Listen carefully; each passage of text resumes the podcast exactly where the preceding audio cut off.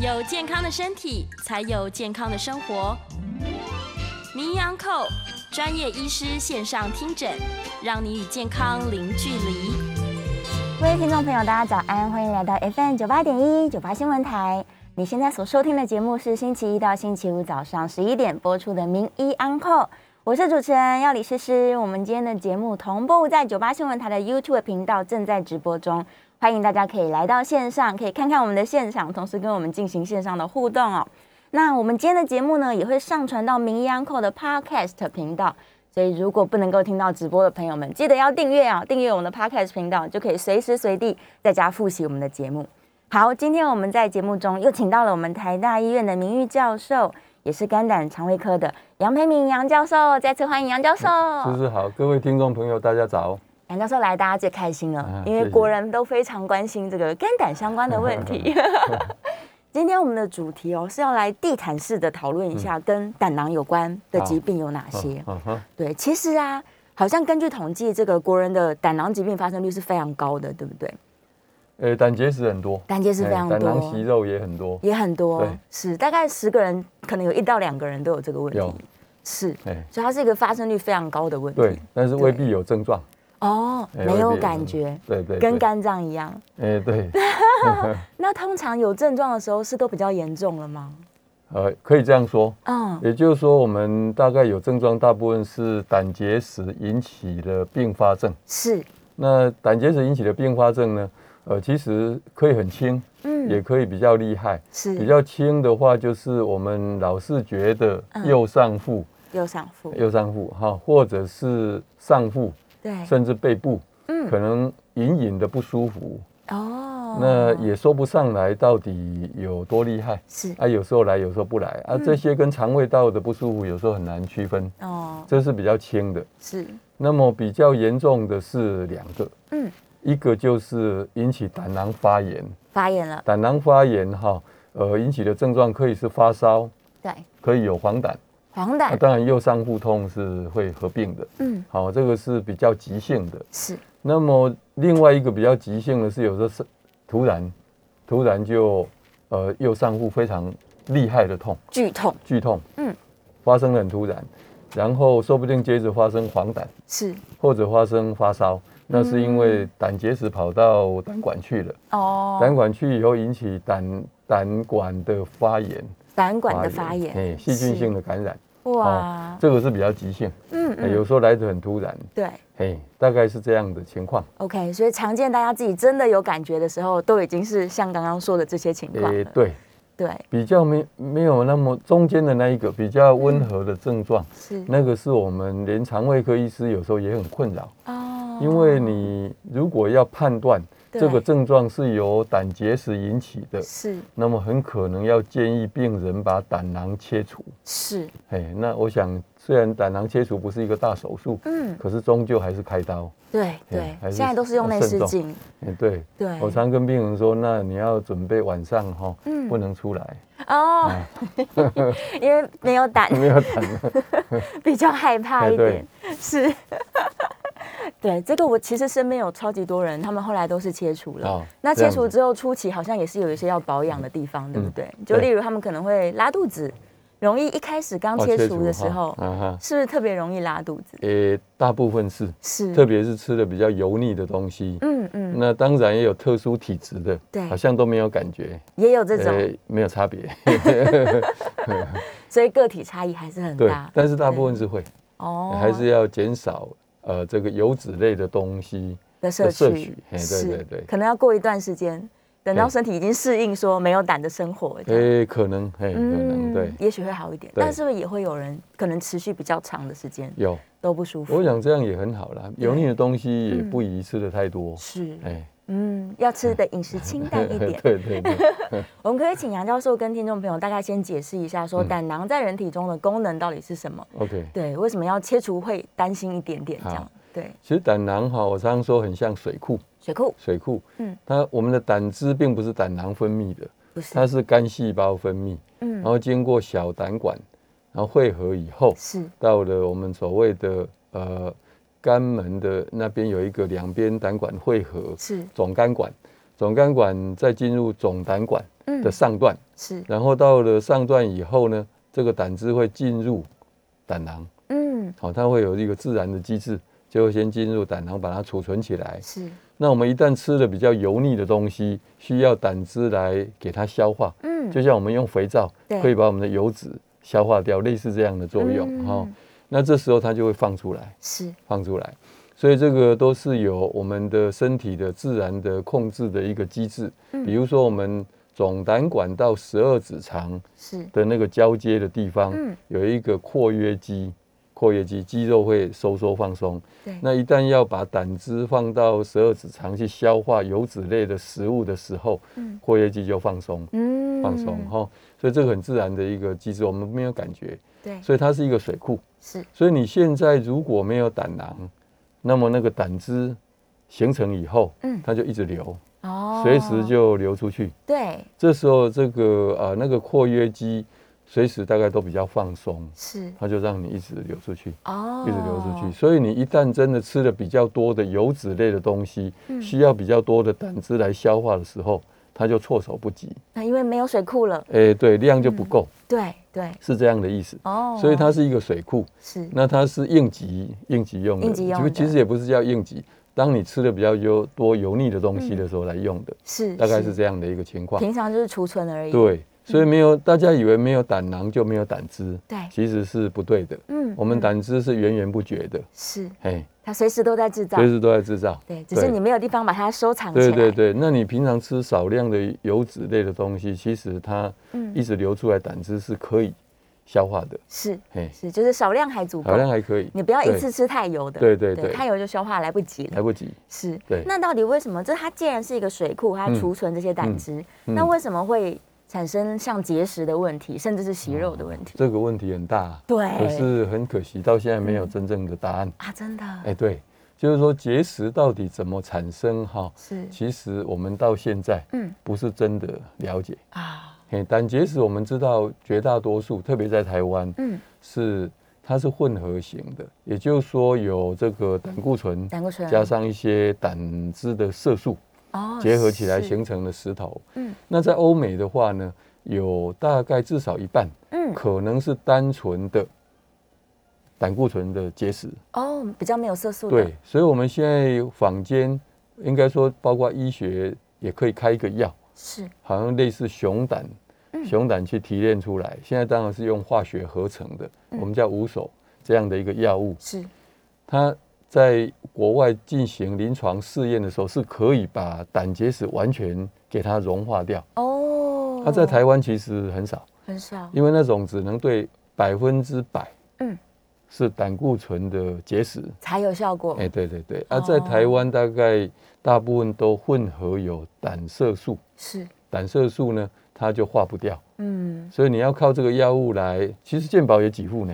嗯，如果你有胆结石，可以开这个药来化所谓化石，是。啊，但事实上是没有效，哇，没有效。所以在台湾，我们很早在大概三十几年前，其实那时候林兆堂教授，嗯。呃，他就做过研究，跟我们放射科的医师去分析我们的胆囊里面的结石，发现我们台湾的结石跟国外不不太一样，哇，不太一样。相同，对，所以用这个药其实是没有效。所以意思就是说，胆结石形成哈，呃，以后要消失是很困难。是困难的，好，那么大家关心的是说啊，为什么会形成胆结石？对，胆结石形成的人还不少了，在台湾哈，我们常在看超音波，嗯其实看到胆结石的几率蛮高的。那问题是因为没有明确的原因，对，可是我们病人都会问，还有家属也会问，我们只好跟他说，那少吃油腻。嗯，啊，这个是好像听起来好像是言之成理，对，可是事实上是没有绝对的，哦，所以哎。即使他吃的不油腻，也有可能还是会产生结石，没，错，是。没，错。啊，所以不过至少大家听起来觉得还合理，因为油腻大家也不希望吃的太多，对，哦，所以听了也合理。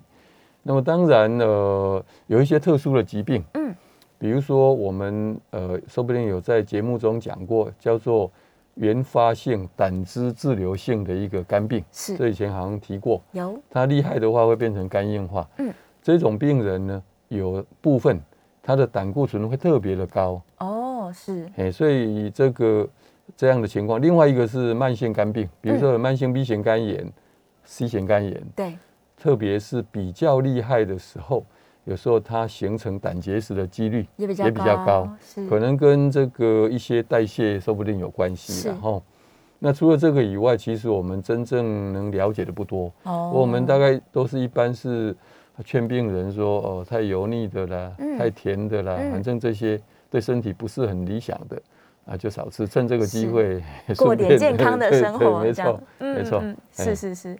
好，那所以既然它其实跟可能跟体质跟人种的关系性是比较大的对，那真的发生的时候，既然容不掉它，嗯我们现在有什么手段可以在不不切除胆囊的状况，把石头取出来吗？哦，没有手段，没有手段，没有手段，我们只能劝病人说，嗯那还是继续不要吃太油腻。是，为什么不要吃太油腻？因为我们知道吃油腻的东西到肠胃道，嗯，那胆囊就要把胆汁放出来，出来，对，那这时候结石就会跟着前进后退这样子。哦，那万一不幸它堵在嗯，胆囊要出到这个总胆管，对，那有一个叫做呃 cystic duct 的，那叫什么？一种很细小的管道，是，胆胆囊接到总胆管不是是很通畅的，对，它是经过非常小的一个管道。哦，然后再进入。哦，那当初我们人体结构为什么会这样子，我是不知道。嗯。但是呢，那个管道是很细，非常小，所以万一它卡在这个胆道的时候，就糟糕这个很了细小的这个胆那个管道的时候，是，那就变成说胆汁排不出去。嗯，那本来也没事对，问题细菌假如是从肠子上来，嗯，这有可能，对，或者是从血液中带过来，嗯，啊，这时候它就会在这个我们知道这个任何水流如果通畅，嗯，它是不会长任何的细菌。对，哦，你看任何河流，假如很通畅的时候，它很清澈，是，但一旦呢不通畅的时候很快就上面就长满了细菌等等。哇，所以胆囊也是一样，万一细菌跑到这个胆汁里面去，是。因为它不通畅，啊，就很容易就变成细菌感染，就感染了，就变成急性胆囊炎。是。哎，哦，原来原理是这样子，哎，对对对，所以他如果今天已经结石，但又还没有要开刀切除胆囊前，嗯其实要吃清淡，减少这个胆囊的收缩，对，对，减少它这个工作量，没错，才不会塞住。没错。有的人其实一辈子哈，嗯，一辈子都没事。哦，我们看很多比较老的先生太太，到嗯八九十岁，是，胆结石已经知道二三十年对，都没事，哦，也是可以和平相处，可以可以和平相处。哇，只要饮食清淡，对，对，不不过这要衍生的。是另外一个疑问了，嗯，就是说有一些病人跟家属会问说，那胆结石一直存在胆囊里面，对啊，跟胆囊癌，有没有关系？有没有？关系？对，呃，基本上教科书写的哈嗯，是绝大多数没关系，哦，但是如果这个结石有大到三公分以上，是。是不是经常摩擦磨来磨去，的几率比较高？对，那么可能会产生突变的的机会比较高，哦是是好像有这样的一个统计数字，嗯嗯，哎，但是要到三公分以上的结石真的不常见，不容易也，不容易，不容易。对，不很哎比很少遇到这么大颗的，对，对。但是息肉呢？息肉跟这好个这个是好问题。结石有哈关吗？这个胆囊的息肉跟大肠的息肉嗯，大部分是不一样。哦，怎么？说呢？一公分以下的胆囊息肉，是绝大多数是胆固醇形成的，胆固醇，就胆固醇的结晶对，去在这个胆囊壁上形成一个小点点，就变成一哦个息肉。是，那它轻轻的贴在那个胆囊壁，所以有时候也会掉，嗯，有时候也会掉哈。那但是，假如大于一公分以上的这个息肉，对，就有可能是所谓的线性息肉。哦，那线性息肉，我们市场就跟大肠的息肉是类似的。是，那么这个线性息肉会不会演变成腺癌，嗯，也就胆囊癌？对，那就有几率。有可能，对，所以全世界的这个肝胆肠胃科的医师，对于一公分以上的嗯，胆囊息肉，是，没有人愿意负责，哇，就几率比较高。对，但事实上，当然我们在台湾看很多超过一公分的胆囊息肉，病人也很担心开刀的事情，所以都没有拖着都没开，嗯，但是也都没事。哦，所以这个几率其实不是那么高，但是我们也常常还是要跟病病人讲说，嗯。我是固定帮你看，可是我也没办法保证什么时候，说不定它会转变。对，大家有一个共识，是。嘿，是，那如果真的每天提心吊胆的话，嗯，那干脆就把胆囊切除。对，把它拿掉，嘿，第一个是现在的手术方法真的很简单，嗯。就用腹腔镜手术，不像早期是要画一个，就像开肝脏的那个肿瘤一样，要画一个很大的刀痕。哇，那真的为了一个小小的息肉是是。有一点不划算，嗯嗯，所以我们呢现在因为开刀技术用腹腔镜根本看不出伤口，对，而且复原很快。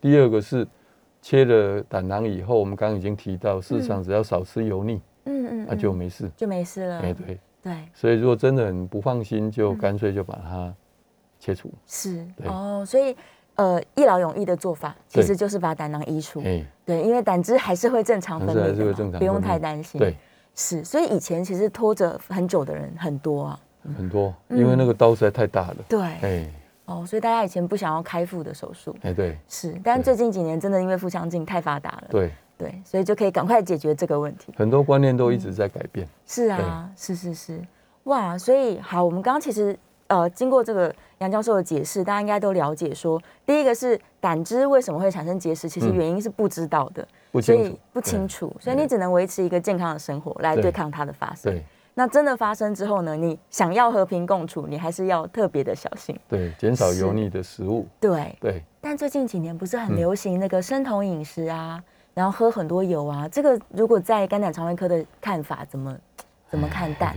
那这个问题是好问题。是，呃，意思就是说，它因为用蛋白质跟这个油脂哈来取代了碳水化合物，是，那么对于已经有胆结石的病友，嗯我个人是觉得不是很合宜的。哦，啊，我个人对于生酮饮食也不是很赞成，因为碳水嗯化合物还是我们身体呃需要的一部分，是，所以少量不要过量，应该是很正确。嗯，可是完全都不摄取哈，对是不是最好？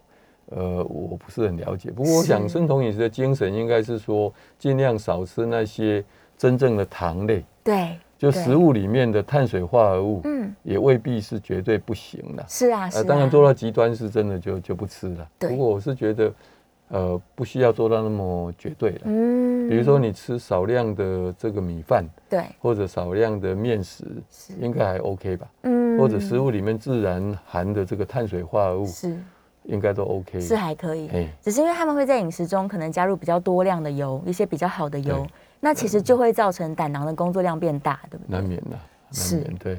哦，所以如果他今天已经知道自己有胆结石了，那在做这个比较多油的饮食时候，可能要要好好考虑。可能要小心。所以我们没有足够的证据，不过我是是觉得从这个原理上来看，还是要审慎。哦哎哦，意思是反过来，如果他今天想说，哎，我来这个做一下生酮饮食，嗯可能在初期的时候已经觉得上腹开始怪怪的，那他最好是去就诊，对不对？对，哦，你这个推论很好。嗯嗯，对对，也许是个警讯，说，对哎，你最近一直在挤压你的胆囊，对，它会痛，表示里面可能有问题要小。心。哎对对对，所以就可以来做检查。呃，检查是一回事，嗯。应该是说我们就要再反过来做，是，就是说那是不是油脂类的食物对。不，要吃那么多，嗯。那这样就是把生酮饮食的部分再做一个调整，再调整那看看症状怎么样，是，可能用这样来想哈，嗯会比较合理，对，比较科学化了。找到一个比较适合自己的饮食法了对啊，嘿对啊，因为我自己其实也尝试过一段时间，哦，真的。对我就觉得我的上腹就怪怪的，但我没有去检查。哦，为什么？啊，对我那时候没有想到说，也许真的是有结石后来有。做过超音波检查吗？没检查呀啊，我们不是在节目都做过，一年要做一次超音波吗？没错，所以我就是负面教材，立刻这礼拜就去做。OK OK，没问题，是，所以要检查的话，其实超音波就可以了。可以啊，对，立刻可以扫出来。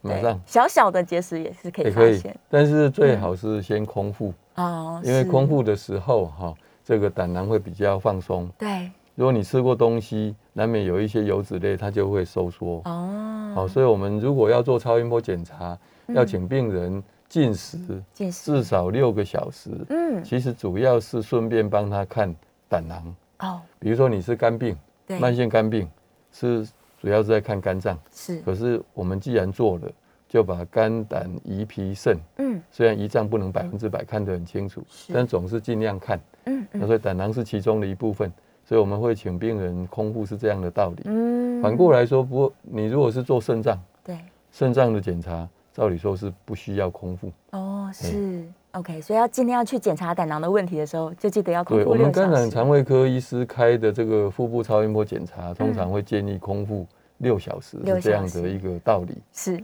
所以如果听众朋友跟诗诗一样，嗯想说我这礼拜要冲去，嗯对对对，你就空腹一下。哎，对，对对，在门诊就可以安排，门诊就可以安排。现在很多包括诊所哈嗯，很多都当场。我说肝胆肠胃科医师开的诊所，对他大概有有超音波，嗯所以当场就可以做。马上就帮你检查，对对对就可以放下心中的大石哎头。没错，对小石头。对啊，如果真的有这个胆结石，那可能放不下。对 是好，但如果我们再说一个问题，如果都置之不理呢？他一直都不管，那真的这个发炎会不会连带影响到他的肝脏，或者是甚至十二指肠出问题啊？这个这个问题就是可大可小，是。也是看几率的问题。哦。刚才我讲的那个结石哈，对，万一掉到总胆管，是。有时候他痛一下，嗯。然后就跑出去了，哦就好了。因为因为它会特别痛，说不定就卡在那个括约肌的附近，嗯那所以这时候会造成总胆管的压力变大，对所以它会很痛。对可是这时候肌肉一放松，它就嗯出去了，到十二指肠就没事了，它就没事了就不痛，嗯啊这这样就没事，嗯传过水无痕是啊。但是万一出不去，一直卡出不去也会出问题。对出不去以后，一个就是黄疸会起来，对因为胆汁排不出去，是就变刚好被石头卡住那个出口。嗯嗯第二个最怕的是细菌细菌感染趁虚而入，是那引起这个胆管发炎。嗯那重的话可以引起败血症，哇哎、那很危险，严重很危险。对，是所以我们就是说，如果真的要跟病人跟家属讲的那么清楚，是实在很吓人，嗯很吓人。都通常我们不不会讲到那么严重哎，对，但是还是要提醒大家是要重视这件事。对，不是绝对对。只是一过性的症状就好了。嗯嗯哎是有可能会有时候会引起生命攸关的这个部分。是是是。对，以前我们在没有现在的这个技术，嗯。内视镜的技术的时候，最怕碰到这个情形，嗯嗯。因为这时候血压偏低，对。你要开刀，是。一定要开刀，对。那开刀根本不能麻醉，啊血压偏低不能麻醉，一麻马上血压就更低，是。所以这个时候就变成卡在那边，对。又不能开刀，啊进退不得不开刀又解决不了问题。嗯。嘿，在这个三十年前的时候，是个这个是大问题。大问题。是是是。嘿。还好那现在有进内视镜可以用对内视镜去取石，嗯。嘿，就太好了。呃，就就比较安心一我们真。是生在一个很好的时代。呃，对。医疗进步还是很有帮忙。是哦。是是，好，我们这段节目已经让大家地毯式的了解了跟嗯 胆囊相关的问题哦。我们稍微休息一下，下段节目回来开始回答我们线上的问题，也可以开放 call in 哦。好，进段广告。欢迎回到 FM 九八点一九八新闻台，你现在所收听的节目是星期一到星期五早上十一点播出的《名医 Uncle》，我是主持人要李诗诗。我们今天的节目同步在九八新闻台的 YouTube 频道正在直播中，欢迎大家来到线上观看哦，同时可以在线上跟我们做互动。那也欢迎大家可以搜寻《名医 Uncle》的 Podcast。今天的节目我们也会上传到名医 Uncle 的 Podcast 频道，让大家可以随时随地做复习。如果你对于这个胆囊的健康非常的介意的话呢，今天的就是非常适合你聆听的一集节目哦。好，我们现在是开放 call in 的，call in 专线是零二八三六九三三九八零二八三六九三三九八，欢迎大家进线进来，可以来问问我们的杨教授。好，我们再次欢迎台大医学院的名誉教授，也是肝胆肠胃科的杨培明杨教授。哎，耶好，大家好。回来了。好，我们在线上有非常多好问题，哎，我们来一个一个回答他们。第一个啊，是在讲到说，这个跟大肠癌跟乳癌来相比，似乎是这个胆囊相关的癌症，它的预后是不好的。那为什么它预后会比较差一点？然后再来是，如果它有这个胆囊癌或胆管癌，会不会很容易转移到附近的这些脏器？因为附近太多脏器了。对，是，第一个哈，为什么预后比较不好？嗯，跟胰脏癌一样，是。它因为初期都没有症状，哦，所以甚至到了晚期也没什么明显的症状，是。所以呢，事实上很难早期发现。哦，好，所以预后一定不好。原因是这样。那这个它会晚期发现以后，会让我们有发现有不舒服哈，嗯。就是它已经侵犯到其他地方，是，特别是附近，嗯。因嗯，为它肝胆相照，所以它就是贴在这个肝脏的附近。对。好，我们胆囊就贴在肝脏的下面。哦，所以假如它有癌症，嗯。它经过胆囊壁，可能直接侵犯到肝脏，哦。或者转移到肝脏，是。或者是侵犯到总胆管，嗯。那这时候会引起黄疸是。等等。这些问题出现的时候呢，才知道说，哎，好像胆道出了问题。是。那一检查，如果是发现胆囊癌的话，嗯。那么可能就预后是不好，哦哦，已经已经是晚期了然后是是。那十二指肠这个部分呢，一般比较不会直接从总胆管一直侵犯到十二指肠，嗯。只除非是就像刚才肝脏一样，它也是从胆囊壁直接贴到那个十二指肠壁上，是。它就吃到十二指肠壁。外侧。哎，对对对，嗯哦。是。所以是确实，如果这样的话呢，治疗上是很困难，嗯嘿嗯对不大可能开刀。啊那不大可能开刀的话，用这个化学治疗效果是有限。嗯，啊，现在也没有什么好的标靶是。治疗。对。哇，所以只能提早去做检查对。了，就是靠大家的健康检查。对，所以我们为什么一直呼吁说，即使你不是慢性肝病的病友，也应该一年做一次超音波检查。是，嘿，嗯这样比较放心。这个周末我就会去做，好好所以下个月跟好杨杨教授报告。周末是礼拜六，今天才礼拜五哈。对对对，没错没错，赶快立刻去做。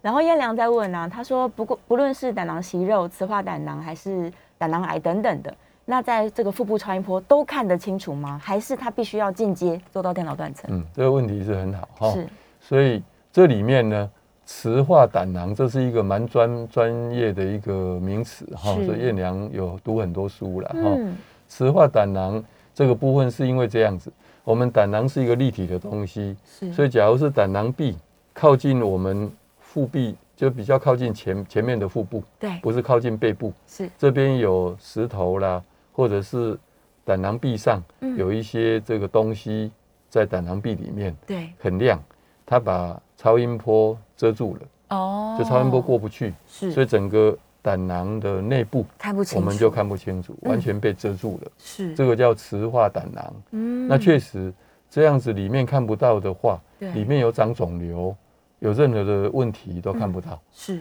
所以这样的一个磁化胆囊，到底要怎么什么时候嗯。我们适合去排一个电脑断层，是。其实是很难。哦，不能因为你随便排电脑断层，啊，健保会核删呢。嗯他说你又没有什么事，可是问题是肿瘤长在里面，也没有人知道啊。是所以我们到现在也没有定出一个规范，说磁化胆囊可不可以一年做一次电脑断层等等。哦哦，所以这个是目前我们还要再努力的地方。是那么除了这个以外，胆囊息肉、嗯胆囊癌或者是呃胆管癌，对绝大多数超音波是看得到，都可以的，哎，看得出来。嗯对。所以他唯一的手段可能是真的想知道，如果他有雌雌化胆囊，他可能要自费，对不对？就可以去做详细的检查了。就像健康检查对，对对对，只能用这样的方式。嘿，是，还好胆囊癌的发生几率不是很高，嗯，所以说不定久久做一次，就可以比如说。花个五六千块对，做一次电脑断层，嗯，没有问题。是，说不定隔个几年，只要没有家族的病史，嗯，哎对就可以放心。对，对，也不错。哎，我们在电话线上有人嗯进线进来了。好，来，我们线上是林小姐，林小姐请说。哎，教授好，哎，你好，好好，呃，想请教，就最近做那个健康检查，然后那个肝酵素就 GPT 的指数偏高，是嗯 H 哈到四十二，那正常值是十到四十。啊那想请教教授说，这个是什么原因形成的？然后第二个问题就是说，我要做什么样的检查？要接下来怎么追踪？谢谢。好，第一个，恭喜你还会做健康检查，很棒这个是很嗯好的一个对自己身体重视的一个呃行为哈。是，第二个就是说，这个 GPT 或 ALT 好像只稍微高一点。嗯，那这个我们当然在台湾一般是要先关心有没有 B 型肝炎或者是 C 型肝炎，是，这两个是最常见的原因，先把它排除掉。嗯，假如没有的话，那么其他的原因呢，最常见的应该是脂肪肝，脂肪肝。脂。肪肝的机会是最大，嗯，所以这时候应该是用超音波来看看嗯。有没有脂肪肝。是，好、那其他呃，比如说自体免疫的肝炎，或者是小胆管发炎的肝炎等等，这其实是相对的少见。哦，比较所以我的建议是，不知道您的呃这个呃身体状况嗯是是有一点点呃丰满还是怎么样？哦，啊，有没有比较重一点？所以也许是因为体重的关系，哎，对对对，是哎，就可以去做检查。对，不过找医师哈，医师会先帮你厘清这个 B 肝、C 肝的问题。嗯嗯嗯，好，啊，假如没有的话，再往其他的这个啊，超音波会做。是。好，那我们最重要的就是呃，马上可以做的就是饮食先注意一下，嗯。比如说太油腻的、太甜的，嗯，这个部分就先注意一下。好啊，多运动，多运动哎，对。对，可能就可以稍微有一点改善。对。对，还是建议他去肝胆肠胃科找专科医生。当然，另外就是说，另外一个我们常验的肝的酵素，嗯，叫做 AST 或者 GOT，是，是不是有高？嗯，哎，如果没有高，单纯的 GPT 高，嗯。就我们刚讲的，是。如果它有高，而且甚至比 GPT 还更高，更高。比如说 GPT 四十二嗯，，GOT 高达八十几，哇，那这样可能不是肝脏的问题，哦是，肝脏以外的问题。嗯。好，现在我们很多人对于身体呃的体适能很注意，嗯，所以就会做重训，对，重训啊，肌肉负荷太大，哦，哎、有时候会突然肌肉的这个酵素也有 GOT 会放出来，也是有可能。对对对对对，所以看到 GOT 高就可以往运动去想。如果单纯的 GOT 高，对，嗯哎、是，好，不知道这样有没有回答你的问题？希望是有回答到。好，好。再来线上有另外一位是刘先生，刘先生请说。啊，两位啊，哎、你好，请教那个医师啊，哎、那个抽血呀、那个台大它都要规定六小时空腹，但，是它有附带一个可以喝适量的水。哎、对，第一点，第二点呢、那适量的水呢，喝了会不会影响？啊，啊？第二点就是，如果严重的黄疸，可以从外表看出来，嗯。嗯，但是轻微看不出来，对。能不能抽血或其他方法来验出来？对，哦，第三点啊，嗯。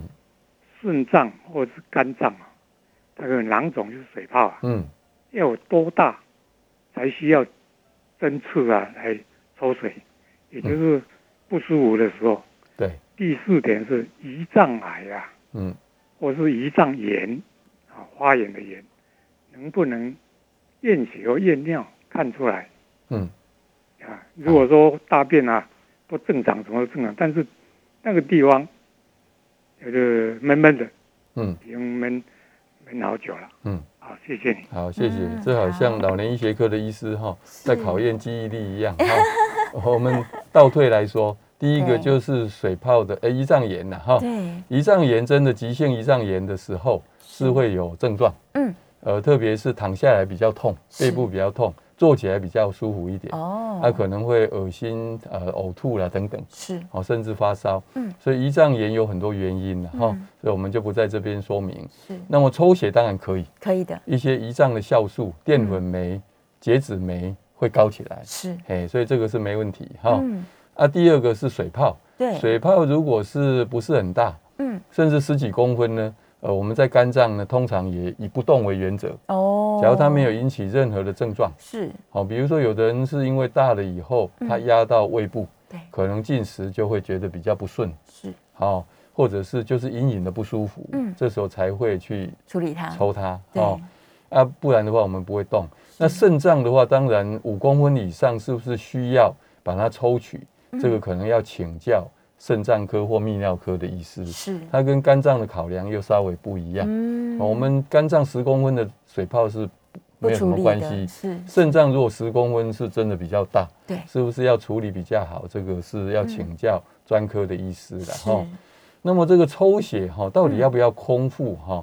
绝大多数其实是不用，哦，不用空腹，只有第一个要抽血糖，是，第二个要验一个叫做三酸甘油脂，嗯嗯，这两种的时候一定要空腹。才需要空腹，对，啊，其他的都不需要空腹。嗯嗯，那空腹的话呢，通常我们也建议尽量不要喝水，哦，能不喝就不喝，哎能不喝，因为有时候会稀释嘛，是，那这个为什么？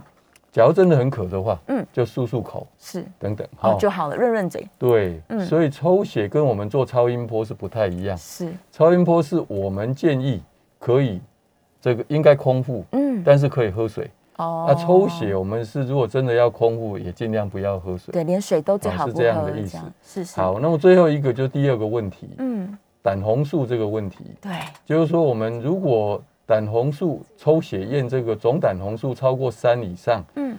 大部分呢在眼白嗯，或者皮肤可能可以看到淡淡的泛黄是。这样子。对。那、如果三以下呢，可能真的看不出来，抽血是可以验得出来。嗯对对对嗯所以其实抽血可以看到非常多身体的状哎、况。对对对对，所以抽血是相当重要的。对，对啊，而且健保应该是在这个高龄以上的时候是有给付一些基本的抽血检查的。诶，从四十岁以上呢，嗯每三年有一次成人健检。对，那六十五岁以上是每年，每年都有。但是那个项目当然不是包山包海这对样子。对，比较基本的对但是还是可以去使用它啦。对对啊，而且其实如果自己要加一两项哈嗯，顶多也是几十块这样哦子台币，嘿，是，对对，所以大家可以这个好好的利用你的健保，对对对这个把该检查的地方抽血把它检查出来，对对，对健康的维持是很重要。那个是国民健康署，国民健康哎署不是健保啊，是国民健康署，谢谢国健哎署，预防保健，真的。好，我们这个快要进广告了，这个电话线上如果还有大家有很多的问题的话，欢迎继续扣印进来。我们扣印专线是零二八三六九三三九八零二八三六九三三九八。那我们在这个 YouTube 的线上也有相当多的问题，我们一样广告之后开始陆续回答大家的问题哦。好，我们稍微休息一下，进段广告，马上回来。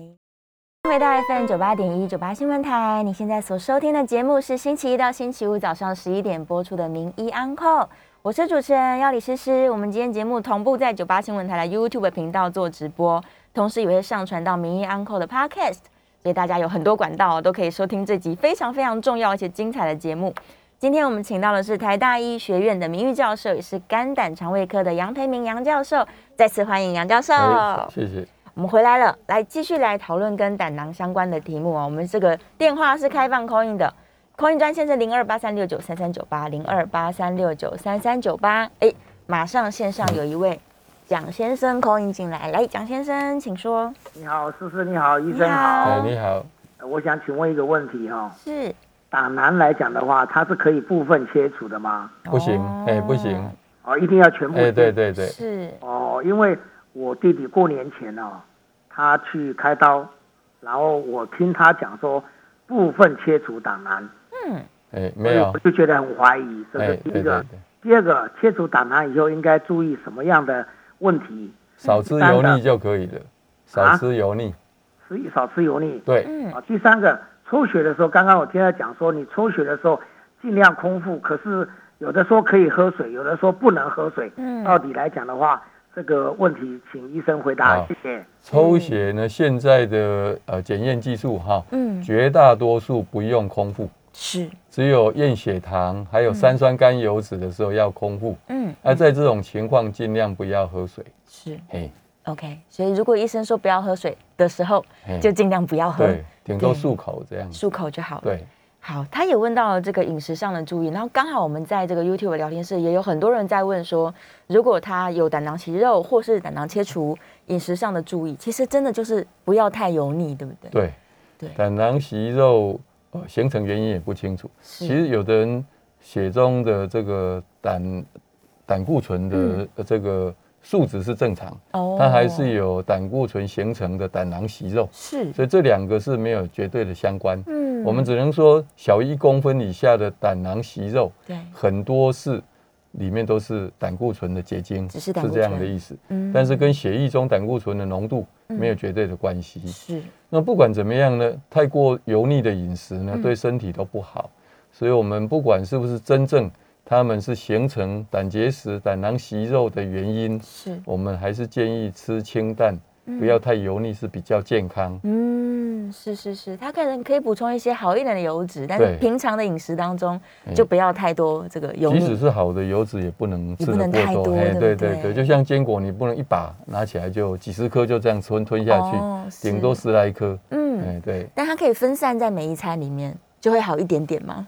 呃呃，一一整天还是要总量管制。哦，还是总量管制，对对对是，所以大家可能还是要控管自己的油脂的摄取量，哎对对，因为很多很多个问题都在问关于饮食的部分，对对啊，饮食的节制可能真的就是在油脂的控管上面，嗯还有刚刚这个杨教授有讲到脂肪肝的问题，对，对，如果你已经有脂肪肝了，那你更要小心更要小心。是，呃，哦，燕娘问到了，她说啊，如果胆囊已经切除之后，那个胆管它会不会比较膨胀起来，然后可以暂时储存一些胆汁啊？一般不会，还是会流掉。我们。在过去没有这个腹腔镜手术的年代，是，开完胆囊以后，嗯。有时候在总管胆管里面会放一条管子，是。我们叫 T tube，嗯。好一个 T S T 的 T 哈，对，那就是做引流，嗯。啊，确定这个没有问题以后才拔掉，嗯。所以这时候总胆管有时候会变成局部的扩张，是，但是自从腹腔镜手术以后，嗯，大概一般不不需要这样子，哦，所以开完刀以后总胆管一般不大会有变化。就是原本的形状，对对，当然也有的人说，这个切除胆囊以后，是，因为身体的一种呃一种机制，嗯，所以总胆管会稍微扩张。嗯可是我觉得在我们的观察里面，并没有这样的一个现象，哦，对。是，所以你的胆汁还是一直排出一直排出去了对，不会留在那个嗯。哎总胆管里面。是，对，好，电话线上有一位吴先生进线哦，吴先生，请说。喂，喂，你好。你，好，你好，我我请问一下，我左边哈、大概肋骨的上缘的往内侧大概一两公分的位置哈、嗯，那个不时哈、会有，好像东西贴贴在那个上腹部的地方。嗯。那，我本身也多多次肝胆肠胃科那个那个照过那个超音波，超音波是，都说主要医生说这这个部位啊没有什么器官啊，哎，但是不止就会好像东西就贴着，特别是有时候，呃，晚上晚一点开车或者疲劳的时候，它就是会贴着这样子。对。嗯。然后大概这持续两三年了，对，需要进一步的检查哪个器官吗？就是左左边那个肋骨，肋骨的上缘，然后向内侧带两公分，对它就有。哦对，那他说有时候是神经那个传导的，那我是有点那个那个肚肚子有有有一小小的肚子这样子。对，那就嗯，听起来是那个有感觉的那个区块哈是的表面的神经比较敏感，哦，所以在特别劳累的时候也感受会比较明显。是，好，那事实上我们在那边的器官呢，嗯一个就肺部，对，一个就脾脏，是，或者是左边的肾脏。嗯，啊，脾脏跟左边肾脏用超音波就看得很清楚。是，那肺部的话用 X 光看得很清楚。嗯，只要这些没有问题呢，大概一般是没有什么关系。哦，那大家通常会想到会不会有胰脏癌等等嗯哈、是，第一个表现的症状应该跟这个不一样。嗯，第二个就是说，当然经过了两三年是是不可能的。胰脏癌如果有症状，那应该是很快很危险。对嗯对对，嗯所以应该吴先生可以放心。是。哎，好，他们可能想要做更进阶的检查。那其实刚刚杨教授也提过了，嗯你真的想要做这个电脑断层的话，可以用自费的方式，对，对，用健康检查就可以进一步检查，可以，对，让自己不要太紧张。对，好，电话线上有一位陈先生，陈先生，请说。你好，呃那个教授好，小姐好。好，是，哎，我一个我我一个小孩子哈，他因为大概三十三十多岁了，他他就是去看那个肠胃科，嗯。跟他照超音波，说他是有那个，因为有时候会痛啦，然后就去检查，就是说他胆结胆结石，是，嗯。胆胆结石，因为那个医生一一一下就问他说，你是不是早餐都没有吃？他说他习惯性的没有没有吃早餐。是嗯，结果结果医生就判断说是胆结石，就超超音波照出来是有一点沙或者是石，嗯石头跟沙，嗯他没有讲的非常明确啦，对就是有沙跟石。嗯那我们就很紧张啊，我们就问医生，那那这样要怎么治疗？那医生就给他说建议说开那个开处方给他开给他吃哈，他说要一次要吃半年，嗯应应该应该那个杨杨教授应该知道是什么药嘛哈，吃半年然后就会把那个石头化掉的意思。嗯哦，是，啊，结果结果我女儿很乖哦，她也是她也是自己也有点吓到，怎么会这样子？然后就就就乖乖的吃哦，结果吃了半年以后，好像又去照又去照超音波，好像没有什么没有什么改改变的，都一样。嗯那我在想说，那像这种情况的话，是不是有需要再做其他什么怎么样的治疗，或者是说不管他这样也不行啊？嗯，好，我们都很担心啊，当父母的很担心。对对那半对对半年吃半年的药又没有改善，嗯那这样总不能让他继续这样下去。还有什么方法可以？医生有没有什么建议的？谢谢。嗯好现，在当然就回到我们这个胆沙哈，嗯或者是我们这样子，胆囊里面哈会有石头，它前面呢，呃，有些人会先有沙，是好，而、在沙的前面是我们常常叫泥巴啦。哦，泥巴的意思就是说有一些淤泥，比较粘那，它看起来不太亮，对，然后慢慢变亮的话，就是已经有钙化，嗯，就是胆砂。是。它如果成型变成你可以量得出大小，对。那个就结石，结石。大概这样的三部曲。嗯。当然每一个人情况不一样，嗯。不是每一个人都一定经过这三个哈。嗯。那这是这个不管什么都是很难说一定有什么原因，嗯。什么原因哦。